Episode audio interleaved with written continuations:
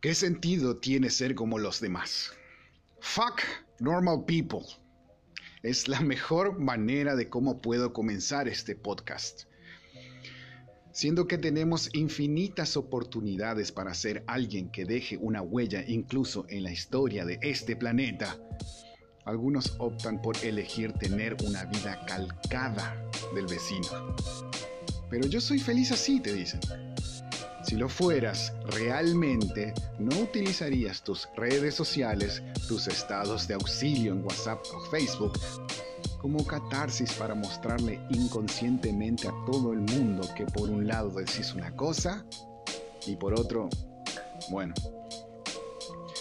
Hoy en día la gente normal, básica, común y corriente vive a través de un celular, creando un mundo de fantasía no se alimentan bien, comen porquerías, se despiertan tarde todos los días, toman alcohol en grandes cantidades y lo suben en fotos por todos lados porque una vez un mono lo hizo así y todos los demás sin sentido comenzaron a copiar. ¿A vos te gustaría encajar perfectamente en una sociedad así?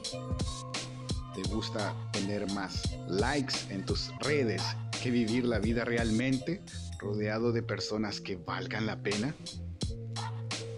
Te digo algo, mostrame a tus amigos que yo te voy a mostrar tu futuro. Es fácil rodearse de monos sedientos de alcohol, están por todos lados. Es fácil aparentar una vida feliz en Internet y no tener a nadie en realidad a quien poder decirle buenos días o buenas noches.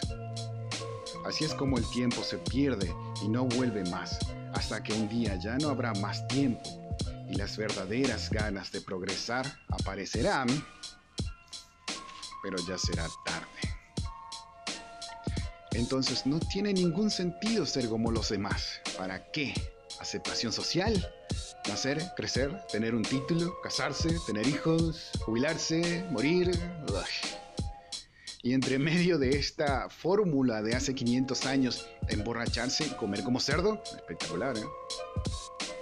Vos, que me estás escuchando ahora, ¿te gustaría ser parte de una sociedad así?